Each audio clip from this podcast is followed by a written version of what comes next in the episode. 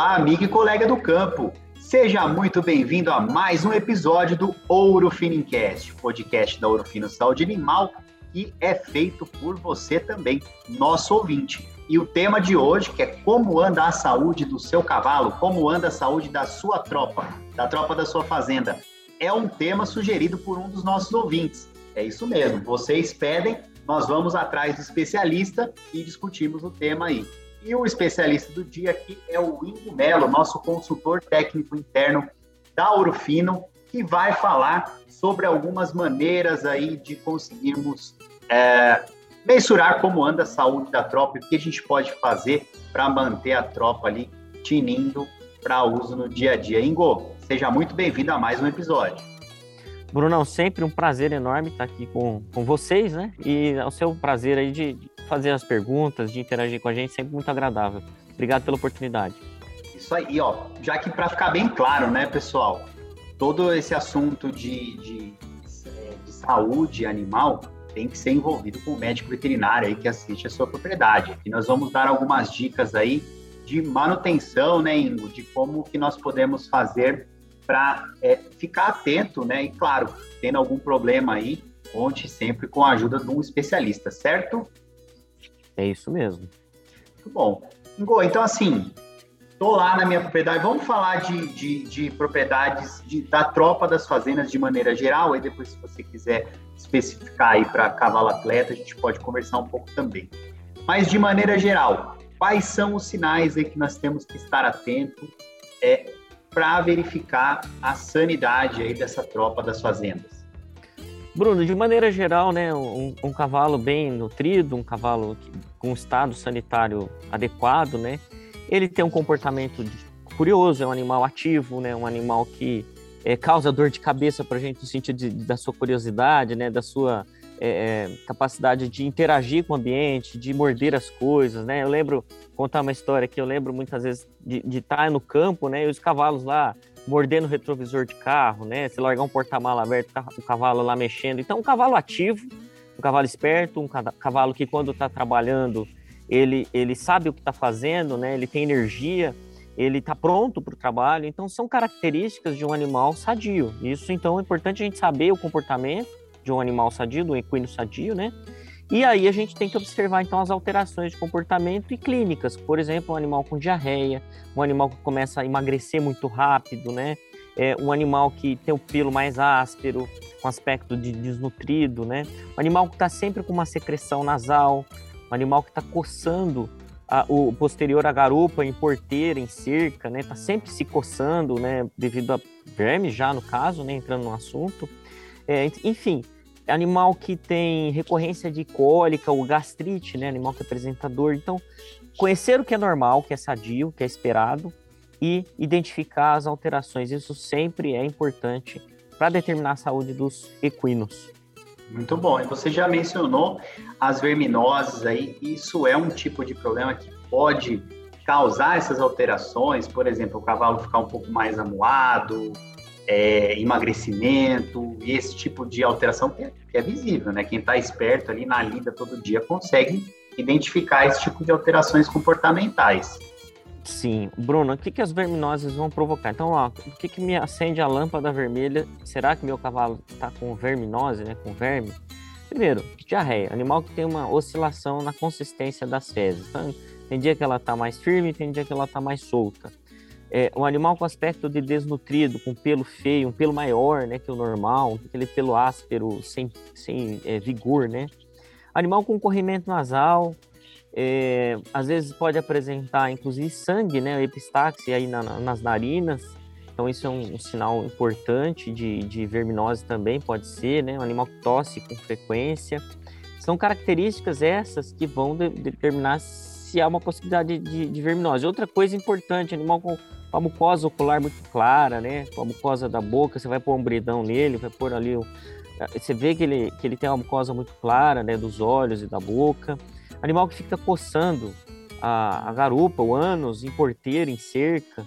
Essa é uma característica importante também para determinar algum tipo de verminose, né? E, uhum. e, animais que têm gastrite, dor, que coçam o chão, né, que cutucam o chão muito, que tendem a rolar. Então, se você juntar tudo isso num pacote um pacote é dizer uma tragédia, né, de pacote, pacote é, você vai ver que, que então nós temos um risco grave aí para verminose. Sim, claro que tem outras coisas que podem causar esses sintomas, mas vamos focar especificamente na verminose, porque na verdade é, elas são facilmente controladas quando você tem um calendário aí de tratamento sanitário desses, dessa tropa, né? Por isso que é, é um tipo de problema que pode ser evitado de maneira relativamente fácil, né, Ingrid? Graças a Deus que a gente tem, né, hoje vermífugos muito evoluídos, né? O, o Evergel, o Amoxidul, o Dorofil são endectocidas, é, vermífugos muito potentes, seguros para qualquer tipo de animal, jovem, gestante, né, idoso, então a gente pode usar à vontade. E e programas sanitários, calendários sanitários que a gente pode estabelecer conforme a fazenda, o perfil dos animais, se é animal de trabalho, animal de esporte, animal de lazer, né? Isso tudo vai, vai interferir na, na frequência que eu vou fazer essas vermificações. É, isso é um, é um assunto que merece ser comentado, porque o que nós vemos também, que o pessoal se preocupa muito com a sanidade. Vamos pensar numa fazenda de corte aqui, por exemplo. Né? O pessoal pensa muito, ou de leite também, né? O pessoal pensa muito na sanidade do, do rebanho ali produtivo, de maneira geral, mas esquece muitas vezes da tropa, que é o que vai levar você, que é o que te ajuda todo dia ali no manejo. E, e assim, para facilitar para o pessoal, como que funciona esse calendário de controle das verminoses dos equinos? Bruno, é, é, ele é bem simples, né? Então, primeiro, uma notícia boa que um calendário sanitário ele é simples e ele vai considerar a alternância das bases na vermifugação. Então, eu vou usando Moxidul, depois eu uso Vergel, depois eu uso Moxidul, fazendo essas alternâncias. Então, esse calendário ele deve considerar a época seca do ano como um momento estratégico, assim como nos bovinos. E aqui fica até a dica, né? Por que não? Já que eu faço tantas operações do curral aí para reprodução de bovinos, pesagem, apartação, não serem esses momentos também ele, elegíveis para fazer o controle sanitário da tropa, né? A gente aí tem, basicamente, Bruno, nós temos aí cerca de 12 eumintos principais, né, verminoses principais dos equinos. A verminose mais rápida, né, que a gente pode falar, que afeta o intestino e pulmão, que são os estrongiloses westeres, né, e, e, esse verme precisa de apenas 21 dias para fazer, de 8 a 21 dias para fazer o seu ciclo. E nós temos outros que podem levar até cinco meses, às vezes até quase um ano, para fazer os ciclos, como o edentatus, que é um outro verme. E aí, Bruno, se eu não faço boas vermifugações, eu começo a permitir que esses, esses diferentes tipos né, de verminoses se manifestem no, na tropa. E aí, quando eu faço uma vermifugação, muitas vezes ela não é suficiente para fazer o controle. Até vou contar um caso rapidinho aqui. Nosso colega Alex Cavatão me procurou essa semana. Uma fazenda assim, bacana, com uma tropa enorme, aí, mais de 200 equinos, né? E com presença de oxiurus, que é um, um, parasita ali que a característica principal é o animal ficar com a coceira no ânus, na garupa, né? As larvas, as mães, né, vamos falar assim, a, os vermes, as mães, elas ficam ali na, na região perenal fazendo postura, Bruno, dos seus ovos. E esses ovos, eles vêm junto com o muco, né, com uma gosma, que provoca muita coceira, não só pela presença da, da mãe, que está fazendo a postura, mas também pela presença dos ovos desse muco, tá?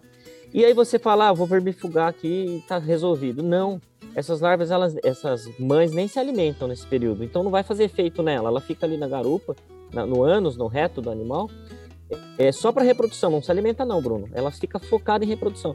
Aí você vermifuga e fala, ah, não deu, não tá dando resultado. Esse vermífugo troca o vermífugo, às vezes não está dando resultado. E na verdade o que está faltando para essa fazenda é um programa de vermifugação. De três a até seis vermifugações por ano, dependendo da categoria animal, Bruno. Então olha quanta, quanta variável nós temos no controle de verminose equino, né? Sim, e, e é interessante que você mencionou. É, também leve em conta o desafio que tem nessa propriedade. Nesse caso aí, é muito legal trazer casos aí é, da, da vida real, né, vamos dizer assim, porque mostram que não existe a receitinha de bolo. Claro que você já mencionou, tem alternância dos princípios, dá para montar um calendário meio padrão, mas tem que ser levado em conta o grau de desafio das propriedades.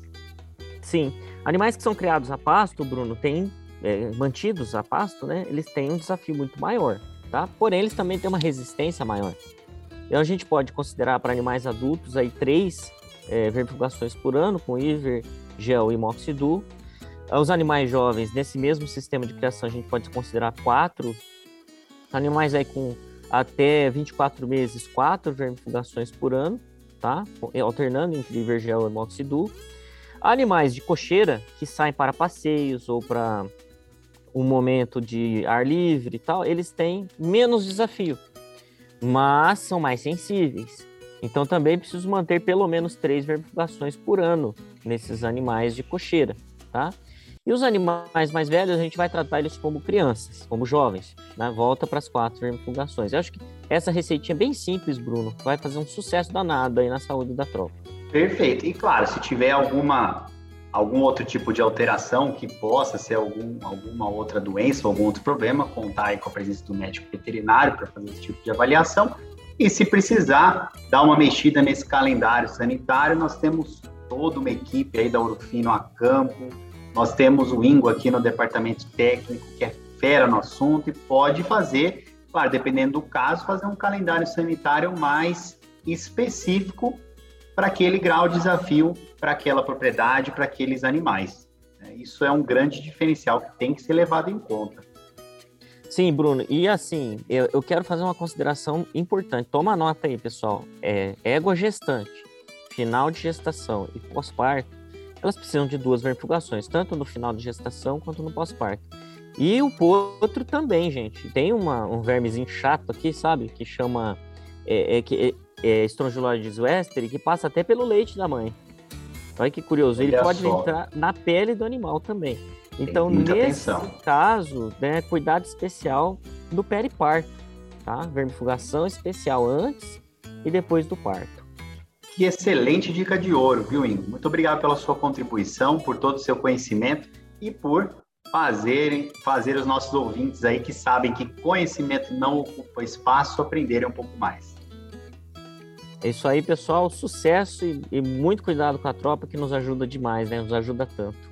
É isso aí, não pode deixar de lado a tropa, não. E aí, pessoal, gostaram do assunto? Podem sugerir, tá? Nós temos vários canais aí, todas as nossas redes sociais, nós temos o nosso saque, nós temos a nossa própria equipe da Urufino, que vocês podem utilizar para sugerir episódios, sugerir assuntos para trazer para vocês. Já falei, Conhecimento não ocupa espaço, então vamos cada vez mais trazer conhecimentos para os nossos ouvintes. Muito obrigado pela sua presença, pela sua audiência. Um grande abraço e até o próximo episódio. Tchau!